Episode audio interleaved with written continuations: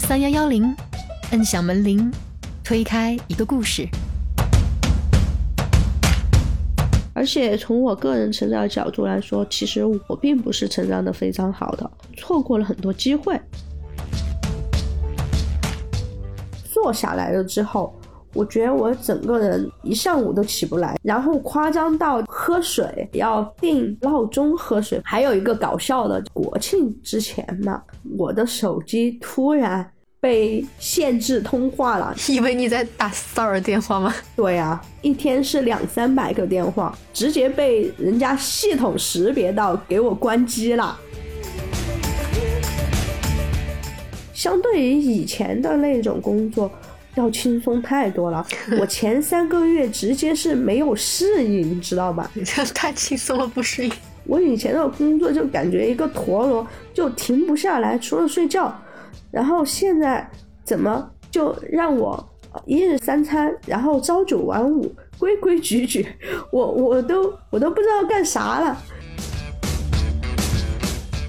结果我又参加了。第二次的我们区的区外考调，相当于第三次回到这个区。小木在说到呃楼道里走路都是静悄悄的时候，我脑子里特别有画面感，你知道吗？就是其实我在之前也去过几次组织部的那个档案室，应应该应该说肃肃穆吧，都不能说肃静了，就是那个氛围感特别强。他们说我就是好强。我每一个都要想去争一个全市第一，我整个人才是发挥了作用的。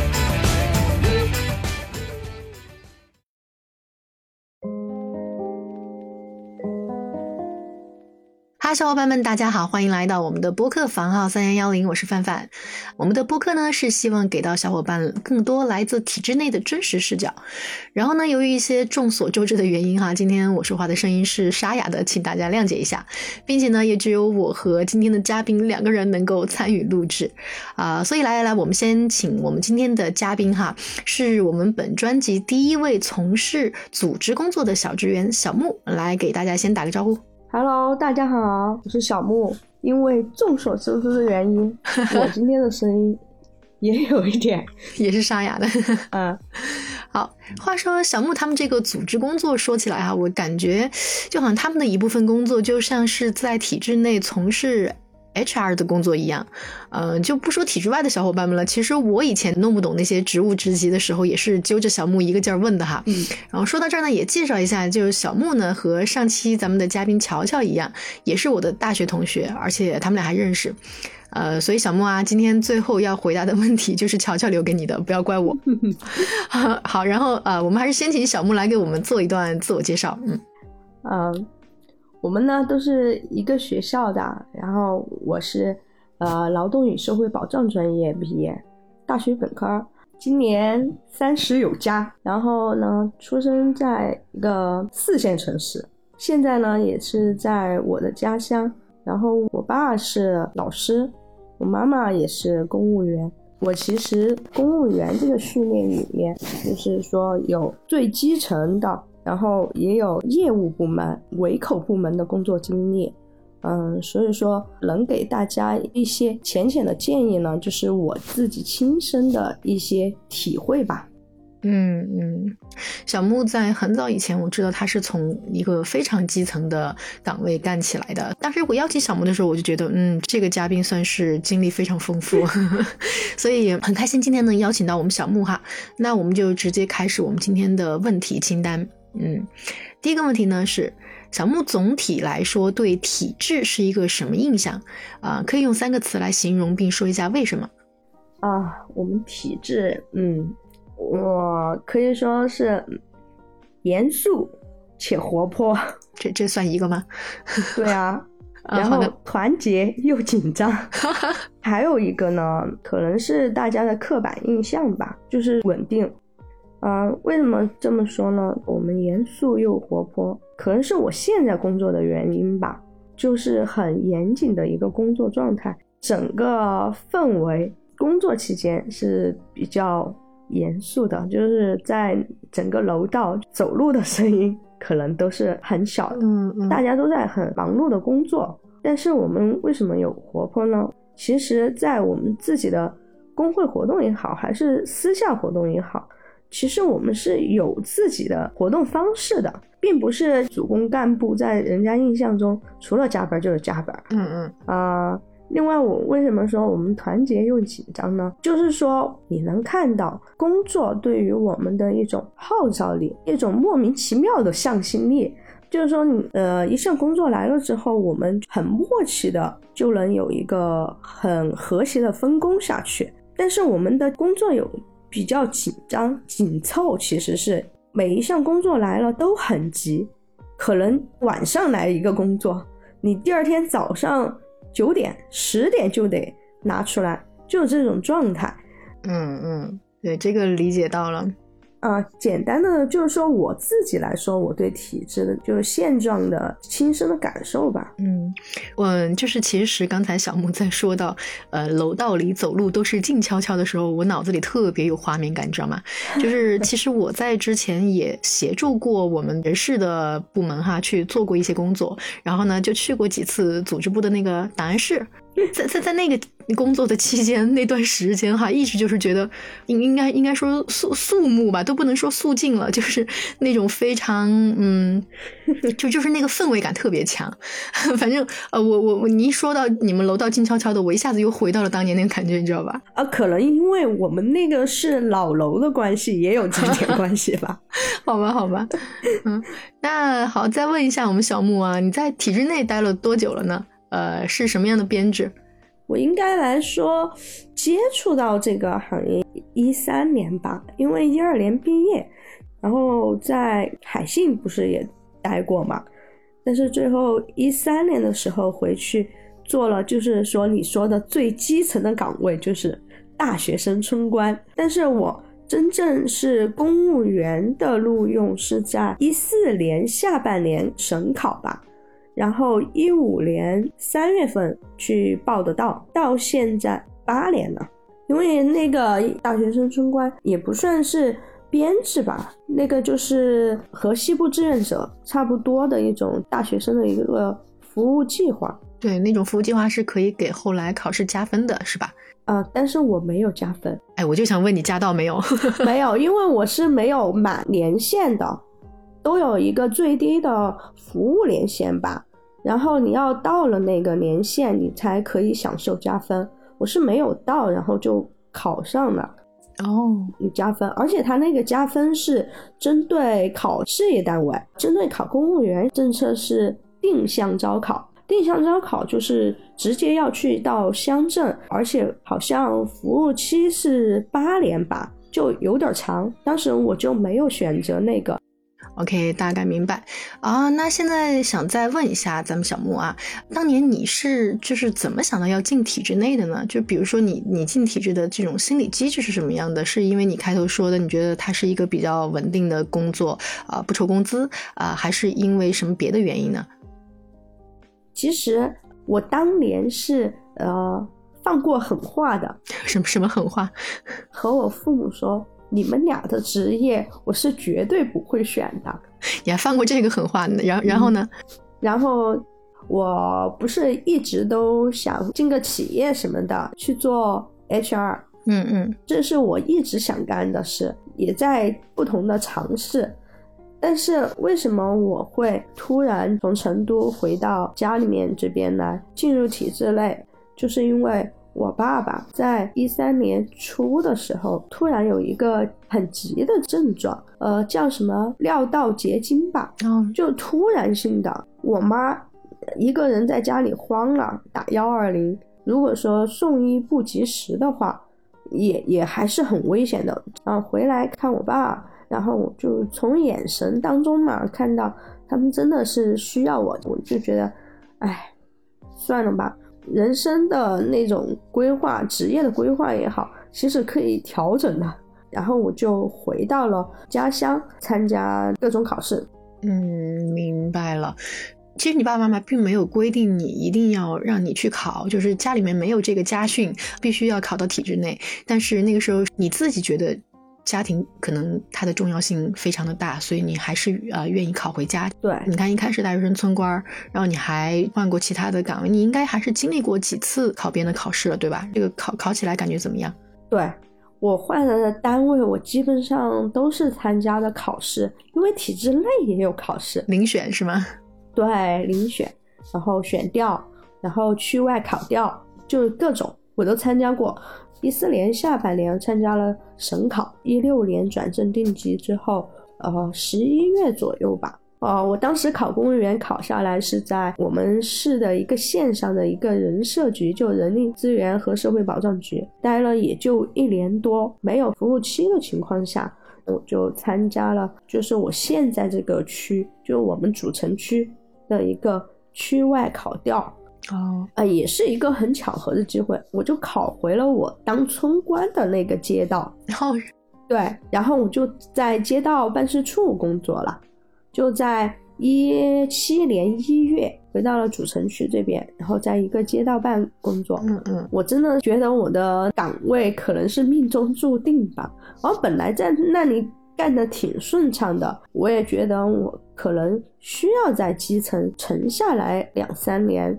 这样我才往区级部门走，我我是这样规划的，或者说是往成都走。嗯，然后突然有一个规定是，公务员在职的不能再参加公考了啊，对，就是那几年的那个，然后只能参加遴选和考调，然后所以说我就感觉我成都梦碎，我我考那个省级部门肯定不行啊。我本来是想考成都的那些在职公考，我最后一次还参加过高新区的一个人社局下面的劳动监察大队的考试，他是招两个，然后我还考第七，真的遗憾没进面试。哎呀，差差一点，差一点。嗯，就说回来，呃，回到我们主城区嘛，然后就在呃一个街道办事处，结果呢，呃，这个街道办事处我才待一年多。然后我们就建制调整，然后我们街道就被突然划转到另外一个区了，就是区划调整，直接就划转了。这个对你有影响吗？肯定有影响，因为主城区的工资待遇确实是要比其他的区县好很多的。就是说，我们区为什么不愁人才和年轻人？就是我们的待遇保障应该是比其他的区县，就在小城市来说的话，真的是有差距的，而且差距还是很大的。所以说我们区的吸引力是很大的。我们以前的这种考调比例，那个比例是很大的，有有多大？也一比几十，这种情况下是需要同意考才能考的，都有这么多人。对对，就是说大家只要有我们那里的考试的话，大家都想办法去参加考试这样的。但是我一下就被划到了一个县，知道吗？因为要把我们主城区的东西划给邻近的这个县，把它升级为区，就相当于我所在的街道。是以前主城区来说开发的最多的地方，然后我觉得每个区县的工作氛围和工作方式都有很大的差距，但是我的思维模式已经从我进来这个地方就是在这个主城区这个模式，就我们是结果化导向的。比较高效，然后也和我的性格比较相符，所以说我觉得我在那边做到了党政办主任那个职务之后，我也觉得很累，因为我当时人手不够，我的那个下面只有一个人正式的，然后借调了一个社区的干部来帮忙，就是这么一个状态，然后我整个人就觉得。每天都在加班，然后小朋友那会儿不是很小嘛，然后我有一次体检，因为我们那个坐下来了之后，我觉得我整个人，嗯，就一上午都起不来的那种状态，然后夸张到就我喝水是我要定闹钟喝水，不然我真的就是一上午一下午都不记得喝水的那种状态，然后像一个陀螺旋转起来。还有一个搞笑的，就是应该是国庆之前嘛，我的手机突然被限制通话了，直接给我锁定了。就是说我通话太过频繁，你知道吗？就是人家移动后台 AI 识别到了，以为你在打骚扰电话吗？对呀、就是说呃，通话频繁到一天是两三百个电话，直接被人家系统识别到，给我关机了。我懂了，就就是忙到这种状态，然后我还找那个客服经理去帮我开通，嗯嗯嗯，等了一天才开通，就这种状态。然后我我两年没有体检，本来我们不是公务员是每年都体检嘛，对，就忙到直接没有去体检。但到第二年的时候，我觉得我自己可能身体是有一点问题，然后我就去体检，体检哦，糟了，就是职业病，呃颈椎间盘突出，嗯嗯，而且还有三节三节突出，然后另外就是水喝少了嘛，也是有结石的风险在。哦，还有一个什么呀？我就整个人就不好了。我说天呀，我我才我才多大呀？我我现在就要得这些病了吗？嗯，然后我就觉得，嗯，思考了一下嘛。然后当时，因为我们区的区外考调基本上每年都会搞，当时又有区外考调了，我就又去报名了。赶紧考起来。对啊，然后而且我专门选了一个业务部门，你知道业务部门的话，工作就比较单纯一些。嗯，没有那么千头万绪。对，而且我不是呃劳动与社会保障专业的嘛，然后刚好有社保局和就业局都在招考，然后我选的是社保局。当时参加考试还比较搞笑，因为在组织部报名嘛，因为以前党政办也是要干组织工作、宣传工作，然后和他们都联系比较多。去报名的时候，全部都笑我，哎，贵区的同志回来了吗？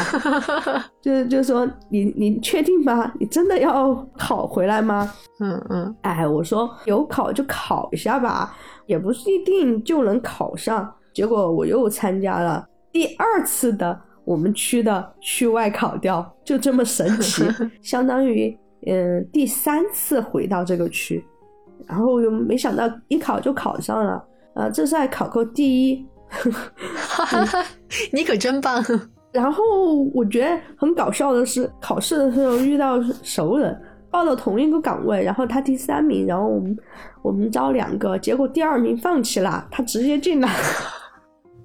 哇，那这个还是呃他运气挺好的。然后我、嗯我和他两个人就就进了社保局这边，嗯，社保局这边呢，一下整个人就放松下来了，因为是窗口部门，嗯而且业务这个东西，真的是你一上手了之后，你就觉得自己就是一个操作员吧，就熟能生巧。就是说，可能有些时候你还是需要灵活处理嘛，但是相对于以前的那种工作。要轻松太多了，我前三个月直接是没有适应，你知道吗？太轻松了，不适应。我啊，对我我我领导找我谈话说你哎你习惯吗？然后我说不习惯，他都愣掉了。然后我说我说真的不习惯，我说嗯，我以前的工作就感觉一个陀螺就停不下来，除了睡觉。然后现在怎么就让我一日三餐，然后朝九晚五，规规矩矩，我我都 我都不知道干啥了。然后我们那里社保局哈，他们领导就是想的比较好的一点是，所有去的人，就是新进的，不管你是考掉的还是新考进的公务员也好，他全部让你先到前台，呃，做业务。就是说，你可以很迅速的了解这这个社保局到底是干什么的，因为现在窗口要求的是综合服务岗，就每一个窗口他办的事几乎是一样的，你就能很快上手。就是说，你只要业务能办下来，你就知道社保局是干什么事儿了，然后你的政策你全部会。嗯嗯，其实我刚开始，其实我心里还是有一点落差的。我说啥？我一把年纪了，然后呃再考个考调来做前台大厅呢、但我后面想了一下，我觉得这种方式真的很好。就说不管你是什么岗位，因为当时我们去的真的有很多地方的各个县的县委办、县府办一些笔杆子什么的，还有一些高校的高材生，就刚刚大学毕业考的，呃，因为他专业的原因，只能考这种三不限的部门，就觉得大家哇，前台都是人才济济，但是大家就是说，哦，有一种真的就是很快熟悉你的整个的社保就业政策的。我觉得这种方式是很好，而且它也不是说你就固定到这个地方，到了一定时期，然后它就会进行一个大批的轮换。然后我到前台应该大半年吧，然后就就又到老本行去了，又把我调到了办公室。结果我在办公室才两个月，然后就被组织部借走了。我我 我在那个社保局也没有待多久。但这个就没有通过考试，期间没有再通过考试，然后是借调先过去筹备一个基层治理办，然后所以说就把我抽过去，然后去帮忙，然后也是过去一年，一年之后，然后再调到了组织部门，然后再干了半年的治理基层治理工作之后，然后我就嗯调整了岗位到了组织板块，就是搞党建这一块了。基本上就是这样的，然后我连续考了有四次这样吧，就在体制内进入之后，这个，呃，我听到你这其中有几次那种考调，但但是其实这个考调这件事儿，这这个考调在你们那个市算是嗯经常发生的事儿吗？就是随时都会有吗？嗯，以前是。它它需要一些什么样的条件才能够考掉呢？嗯，这个是应该是一市一政策吧。我们之前考的那会儿嘛。也是各个区县都跑来考我们那里，但是我们那儿也是往市里面在不断的输送人才，所以说每次都会有需求，就每年基本上都在举行一次，他们都是需要一个自己所在的那个区县，呃，组织部门和自己的单位签字，领导签字同意的，要要有一个同意报考的程序。但是有些区县还是想留住人才吧，所以说很多是不愿意让他们来考的。但是呢，就是这个月才有的新规定，我们直接就是不能区县之间流动了。哦，其他四州都可以来，区县之间不再进行考调，不能再进行考调了。嗯，但但我总体的感觉是哈，这个得单位同意才行的话，那真的不是人人都能同意的一个事儿吧？嗯，这个要看吧。有些很开明的，就是我遇到的的哈，都是你有机会你就去尝试，是这样子的。在我看来是这样子。啊，你们领导太好了。行吧，那我们嗯，从一个两年的组织工作者的角度来说，呃，你现在对考公热是怎么看的呢？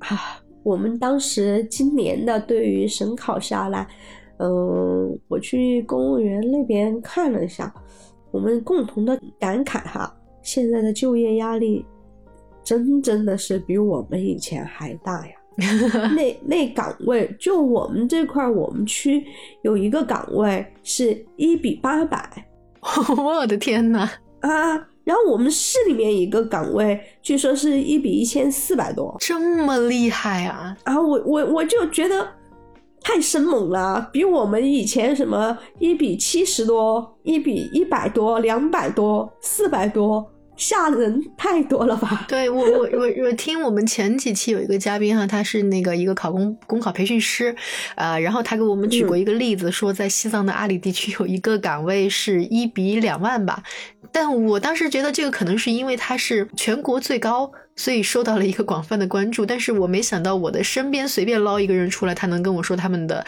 岗位有一比一千四啊，我我当时都震惊了，而且。周边的来考我们这里的都很多，你知道吗？我今年听说就组团的，就那种考公的培训机构嘛，因为今年也是受疫情影响嘛，然后那种培训机构他们都是封闭管理，然后一车给拉过来，呃，因为我们以前要求肯定核酸那些比较严格嘛，公考的时候，所以说都是。直接有组织的，我都觉得是 一车一车的，感觉已经军事化培训了，对吧？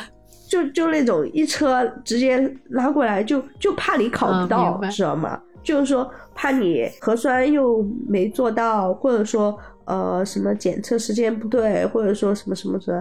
那些考公机构直接是一条龙服务，然后其他其他四周的，然后我、直接一车拉过来这种考试，我都我都惊呆了。我说还有这种，然后他们就说真的就业压力大。然后我今年感受更深的一个是什么了？就是说我们组织部门不仅是要就是考公务员这个，我我们有三种考试都是我们在操办。还有一个是人才引进，你知道这个东西吗？啊，这个听说过，是事业编对吧？对，事业编制，但是它有嗯那个安家费啊什么的，就是它是哦针对一些就是说、呃紧缺型的，就是专业人才。嗯，而且一般学校的要求都非常的高。哎，对，就是九八五、二幺幺什么的嘛。哦，那你们的要求还不是很高吧？就是因为我也有同事是人才引进来的哈，呃，我就看他们都是那种。不仅是九八五二幺幺了，人家的学校要求高着呢，然后还有那啊种国外的名校也是 挺好那。那肯定是大城市吧？那肯定是大城市。嗯啊，嗯嗯我们这里也是分层级，你有市级引进人才和区级引进人才、啊。哦哦，你你区级引进人才肯定就就没有太高的要求，而且都是紧缺型。我们主要引进的是医疗方面，还有学校，哦这样的哈，呃，高中嗯教育这一块，呃，肯定就是在我们这种四线城市的话，肯定在这一块就民生这一块的人才引进还是比较重视的。医院里肯定是需要一些专家人才什么的，嗯嗯，以及我们一些中心的，就是重点的产业，要引些一些高端的研究型人才吧。那这种引进的时候会很热吗？嗯，以前你知道吗？呃，就是经常我们区内区级引才的话，其实有些时候是比较难的。就是说，呃，你在各大高校去宣传，然后还有就是网上发布，然后呃，在呃报名是多少，然后呃来资格复审，好有减少多少了，然后再到考试那天，哇，又缺考很多很多。但是最近的一次人才引进考试，就是上个周才举行的一次，我参加了那个考务工作嘛。我觉得天呐，为什么缺考都只有一个呀？简直就和以前是天壤之别，你知道吗？就是说，现在研究生一一抓一大把的，大家都是不放过任何机会的。然后，另外我们还有一个考试，就是社区工作者。我上一次的社区工作者报名和这一次的本科就不说了，其实我们要求的是大专，你知道吗？但基本上都是本科的，另外还有研究生，我都惊呆了。所以说，我觉得考公热这个热，从我们毕业那会儿到现在，我觉得确实没有过减退。虽然说工资也不高，干的活儿也也很累，基层确实苦，但是大家可能还是满腔热忱吧，还是有一个呃围城里和外的关系吧。可能是，而且我听你刚才这样的描述哈，我也觉得就是，哎，让人觉得有点、有点、有点听了听了有点难受。因为现在的孩子们可能他们在选择考公的时候，他一个是没有太多的了解，就是他可能对对比如说他他从来可能都不知道你在党政办的时候是一天都没法喝水，然后体检出来还有什么结石的，然后。可能也也听说过一些工作，它是可以像在窗口部门那样一天三顿饭能正常吃的，但是对这些东西的认识不是很深入吧，所以就觉得哎，只要是体制内都好，只要能考进去都行。即使是一个只要大专的岗位，那我研究生去考肯定是有优势，所以我就去考了。那说不定那个艺考就能中，那多好。可能嗯、缺乏这样的一些认识吧，我的感觉是这样的。，对，嗯我我觉得哈，嗯以前我觉得大体我们应该会有一个职业规划，但是我觉得现在体制内这个东西，对于现在的零零后来说，他们只当他只是一个工作，他也没有想过我考进来了，然后这是一份事业。我我觉得我感觉是有这个这个情况在。就我们之前，我觉得是去年吧，有个小朋友，他好像是国外留学的，也是走的引进人才。他不到一周，他发现这个工作好好好像不是他想象的吧，他他就辞职了，他就辞职了一周，对，一周，嗯。但是我我我是这么觉得哈，就是很多就现在这些考公弟弟妹妹，他们可能是希望自己能够做一个职业规划，甚至可能有人想过，因为他哎做过一些了解，比如他的父母啊在体制内，他做过一些了解，他觉得可以有一个什么样的职业规划，结果没想到去了之后发现。啊，好像这个职业规划不是那么顺利的就能做，因为政策什么随时都在变。就比方说，你说咱们小木哈还能参加几次考调，那个是因为你们市还有考调。但是对于现在就是还在体制外准备考进来的小朋友来说，可能未来什么单位会出考调信息，在什么样的时间阶段他能够碰到什么样的事儿，都是一个未知数。可能这个职业规划并没有那么好做。我我是我个人是这样的一个感觉，嗯。但是我觉得哈，嗯。可能在体制内有一个有一个方式，让你在哪地方，就算你待个犄角旮旯，就是说你透过什么平台展示了你的这方面的能力的话，你可能都会很迅速的被呃抓到呃核心的地方。你知道体制内什么东西看重吗？啊，什么东西？就是写材料呗。但但你怎么展示这个写材料的功底呢？很多平台啊，本来就要写很多信息呀，每一个呃每一条线都应该有信息，而且外宣内宣各种东西吧，我觉得是。呃，小朋友刚进来就写写网评呗，从最基础的开始。我懂了，所以所以就是呃，小木给新进的小朋友们的建议就是一定要多写材料，对吧？就是多在这种各种信息平台上，就是我们我们平时都是有信息收集那种事儿嘛，就是说有这种要多去写，是吧？对呀，嗯，写信息这个东西吧，我以前很抵触的。对于就是新进的小朋友，特别是如果说哈，他学的专业和我们体制内关系不大的这种。除非你是去搞业务部门的技术规划这种，比如说去规划部门画图什么的，除了这种，都应该很快很迅速去了解你所参加工作这个部门它的业务是什么。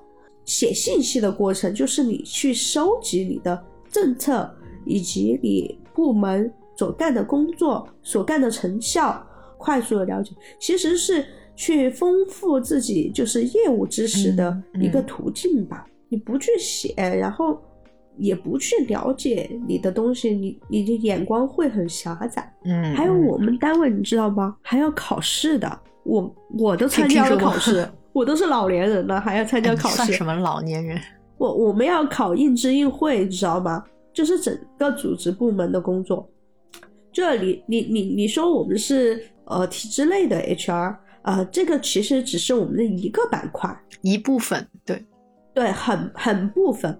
然后我们的工作涉及方方面面，就是说，干部是我们这里出，然后呃，公务员是我们招，呃，人才是我们引进，就是编制也归我们管。但是我们还要搞党建呀，党组织建设这些。然后，然后，然后也是很复杂的。我们考试是要考，就是说，比如说我是在组织板块工作的，但是我要懂所有的业务工作。嗯，明白。那那那也想问一下哈，这么多年，你从大学生、村官，然后到呃党政办，呃，回头还有人社窗口单位、组织部这些岗位，那么多工作了，你觉得你最喜欢的岗位是哪一个呢？最喜欢的呀，不好说，是吧？嗯，我觉得还没有找到我喜欢的岗位吧，还没找到特别喜欢的岗位。那你描述一下你最喜欢的岗位应该是什么样子？我觉得，嗯，能和我专业还是相关，回到人社系统吧。我觉得我虽然待了人社系统的两个部门，但是那两个岗位并不是我理想中的。然后我觉得我应该。呃，还是有点想回到人设系统，但和我就是专业稍微相关一点这样的一个工作，我让我真的能稍微发挥一些专业上的作用吧。就就是你觉得你现在的工作是没有发挥你所学专业的作用的，对吧？哎，其实很搞笑的是，我现在这个工作居然也没有绕开我的专业的东西。我要给社区干部算那个薪酬体系，然后包含那些什么五险一金，我居然用上了自己的专业知识，偶尔会用一用，对吧？而且确实，大家对组织部的印象都是这样的吧？就是说加班加班加班，就是五加二 白加黑吧。但是就说以前我们开玩笑，呃，说我们那栋楼的灯都是最晚熄的。你们还熄啊？我以为会一直亮呢。还 还是要熄灯的，节约用电。哎，那那我问问你啊，那你年假情况怎么样啊？你们这么忙，能正常休假吗？可以啊。呃，哦，还是还是能休假的。呃，我们有一个集中休假吧？啊，对对对对，嗯，很多地方都是。就是一般在八月份左右的时候，那个时候刚好就是说半年的工作。到一个小段落，然后呃下半年刚起头，呃也不是特别忙的时候，就刚起头下半年，然后可以让大家有一个缓冲吧。啊，那还是行。我觉得我一直以为组织部就是属于那种，不管是你们七加二白加黑，我觉得可能就是除了春节和国庆，你们可能都在上班的那种。呃呃，就是说叫到你就加班，然后我呃我周末我有空的话我就。都是肯定是在家呀，呃，比如说有一些小的事情要处理的话，我可能在家里面，我直接用 pad 或者是电脑处理一下就就行了，也不是说天天要蹲在办公室。但是有些事情，呃，之前我说的，就我们比较紧张了，就是说，呃，工作来得很急，很多时候都很急，所以说那个时候就没办法。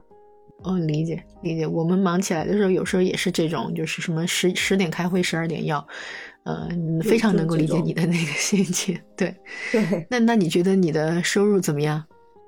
收入啊，有有这么多年还有一个收入的曲线变化吗？肯定啊。来形容一下。嗯，我觉得工资方面是，呃，当然春官肯定是要少很多的，嗯。那个扣完了之后，春官扣完了之后只有两千块吧，我记得。有五险一金吗？买的五险一金也不是很高的。哦。到正式公务员之后，肯定就是正常的工资了。随着工龄的长短，职级的晋升肯定是往上涨的，工资肯定是一个缓慢上涨的一个状态的。嗯，这个缓慢上涨，呃，幅度有多大呢？嗯，不太大。那你要不然你把第一年的工资和现在的工资比一比呢？大概有嗯百分之多少的差别？第一年啊，就到手的吧，到手的，呃，应该冲关的时候就只有三万三万多吧。嗯嗯嗯，然后慢慢慢慢的到现在，可能就十万左右吧。哦，那十万也还行，在四线城市的话，嗯。那我们问下一个问题哈，呃，请举一个你工作当中可以给到正在选择职业的弟弟妹妹们分享的关于体制内应该如何为人处事的故事。嗯嗯，我觉得应该是低调做人，高调做事儿，真的是。啊，是是是怎么的一个例子？有些人可能觉得需要一些机会去表现，我是不是？领导要什么方式才认识我？呃，快速的让同事们记住我。但这个，你如果说你做一个很高调的人，然后你整天这儿嚷嚷那儿，呃，是都有你的身影，这这个确实让人记住你。但是记住的是是是好的吗？可能就会有一种呃盲目的。呃，我觉得应该是你应该去融入这个集体，认真做事儿，少说多做吧。刚刚进来的同学，你手里面的活干漂亮了，嗯，自然是不愁，就是说领导不知道你的存在的，反而过于高调的出挑，在体制内你过于在其他方面出挑的话，我觉得其实是不太利于你后面的工作的。其实我们还是，嗯，需要讲究一些团结协作，然后当然。你做事儿，你把事儿就是说做成绩做出来了，其实也没有说呃谁不愿意让你的成绩就是拉出来。我们我们里面都是，比如说谁呃信息获得了一个很高级的媒体的一个刊载的话，然后我们就会发到单位群里面说，哎，这是谁谁谁写的一个东西被哪里哪里采纳了。然后全单位都会比较比较祝贺吧，然后领导也会点赞什么的，激励几句。明白。那如果从个人成长的角度哈来归纳你这些年的工作，你会怎么样去评价呢？觉得跌宕起伏吧，因为我有很灰暗的低谷，然后我有有觉得很开心的一些过程。而且从我个人成长角度来说，其实我并不是成长的非常好的，错过了很多机会。但是我觉得每个人他都有每个人既定的路线，错过了一个路口的话，也没有必要多次纠结。那样的话，你你总是活在后悔里面。然后我现在我的工作也好，我的生活也好，我会过成。我自己想要的一个状态，我的工作，我既然说我接到手里面了，我就想把它干到最好。比如说我的一个工作，我接了这个事情，我就要让他去获得最好的成绩。今年的工作，就我年初自己给自己的设定的目标，还是基本上都完成。他们说我就是好强，我每一个都要想去争一个。呃，全市第一，就就就就这种状态。我觉得我落到我手里了，我我就要把这个事情干好，我就干好我的本职的东西。然后我觉得我我整个人才是发挥了作用的，我我是这样觉得的。然后我就我现在重重视的是我事情，呃。办办办好，成绩有多少，成果有多少，然后我能对得起我这个职业和岗位不？我我是我是这样觉得的。然后我不暂时就是说，因为错过了一些机会之后，你你反而不会太去看重，就是说职位，嗯高低这个东西了。不过小朋友不要这样，我觉得进来还是要有一颗呃，就当将军的心吧。不，我觉得你这个什么东西都要拿全市第一，这个就是一个很好的榜样了。看得出来你呃，应该在你们单位也挺卷的啊啊，对。不是大大方方承认自己卷没问题。没有，我我不是，他们就是说让我别卷。我说我不是呃卷大家呀，我我又不是呃要要要卷你们，然后我只是卷一下其他区县嘛。干得漂亮，嗯。那我我听你的这种状态，我觉得你可能应该没有想过要辞职这件事儿，对吧？咋没有啊？有啊！啊，有吗？你为什么？哎，你你觉得女生最大的软肋会是什么？孩子。对啊，这这这些年走过来，嗯，我觉得对孩子的陪伴确实是太少了。然后有一次，有一次就是周末的时候，好不容易在家里面，然后本来答应了小朋友玩，然后玩着玩着，然后就有一个很紧急的工作。那时候小朋友就会有情绪，嗯，因为小朋友现在大一点了，他就会问你，他说：“妈妈，你为什么要去加班呀？那你这个单位为什么要加班呀？你就不能换个 单位吗？那你能不能不在这里上班嘛？就这个时候你就觉得，嗯，灵魂三问嘛。所以，所以就是这个时候想过辞职，想换一个轻松一点的地方，对吧？对啊，我都想过辞职，但是呃，后面想想，我其实已经适应了这样一个体制类的工作。以前我确实就我跟你说的，我不是最初是给嗯，家里面发狠话说不会做他们的职业嘛。然后我我当时也是有一些误解的。当我做到了这个工作之后，我发现我可能慢慢去适应了之后，虽然说累吧，但是还是有一点享受在里面的一些小成就的。嗯，对，那还挺好的。我觉得你你自己能够喜欢这份工作就很不错。就是说我可能找到了自己的乐趣吧。对，那这个真的挺好的，挺好的。就是渐渐的能够达到一个既可以陪孩子，又能够让你自己工作，还能卷别人的状态。我觉得，嗯，看看能不能达到这个平衡吧。对，尽量的让自己的时间更紧凑吧。嗯，那你对现在正在准备考公的这些弟弟妹妹们有没有什么建议或者嘱托呢？除了刚才说的多写信息以外，嗯，他们应该除了说了解一些考公的信息以外，我觉得他们应该去找一下身边的亲戚、哥哥姐姐、一些长辈，就是说，如果是有体制内的这种的话，去沟通。了解一些真正体制内是什么样的一个工作状态，然后是不是能达到你想要的规划，或者说是你想象的东西吧？避免你站在围城外，然后看见里面都是人头攒动、一片繁荣的景象，但是你进来了之后，你又觉得咋都跟我自己想的不一样了。就会陷入一种自我怀疑当中，觉得还是需要先看清楚吧。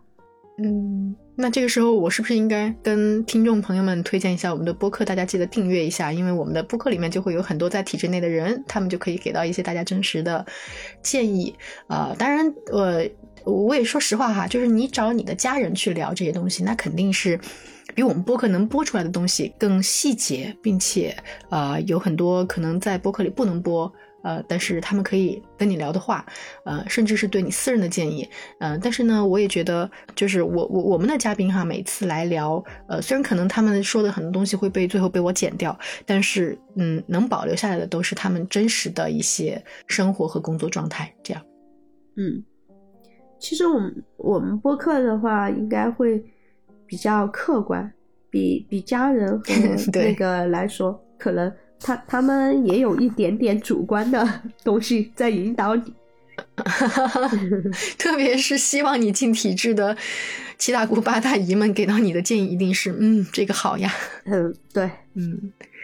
好，那我们还有一道上期嘉宾留下的问题啊，其实是两道，因为我们上期是两位嘉宾嘛，其中一道就是咱们的乔乔给你留的啊，这两道题你可以一起回答。呃，第一道题是你更愿意选择稳定的穷，还是愿意选择有挑战的去创造财富的工作？呃，这个稳定的穷我解释一下，是因为这个嘉宾他听了我们更前面一期的节目，里面当时就举到一个例子，就是说有小伙伴在听说零零后新小朋友们他们想要进体制的时候，然后当时一个办公室的人都在给他们建议，然后就有一个同事说到啊，如果你考进体制内，那你就会稳定的穷了啊，当然。它是一个玩笑，但是呢，呃，被我们这个嘉宾听到就引用来提这个问题，对，嗯。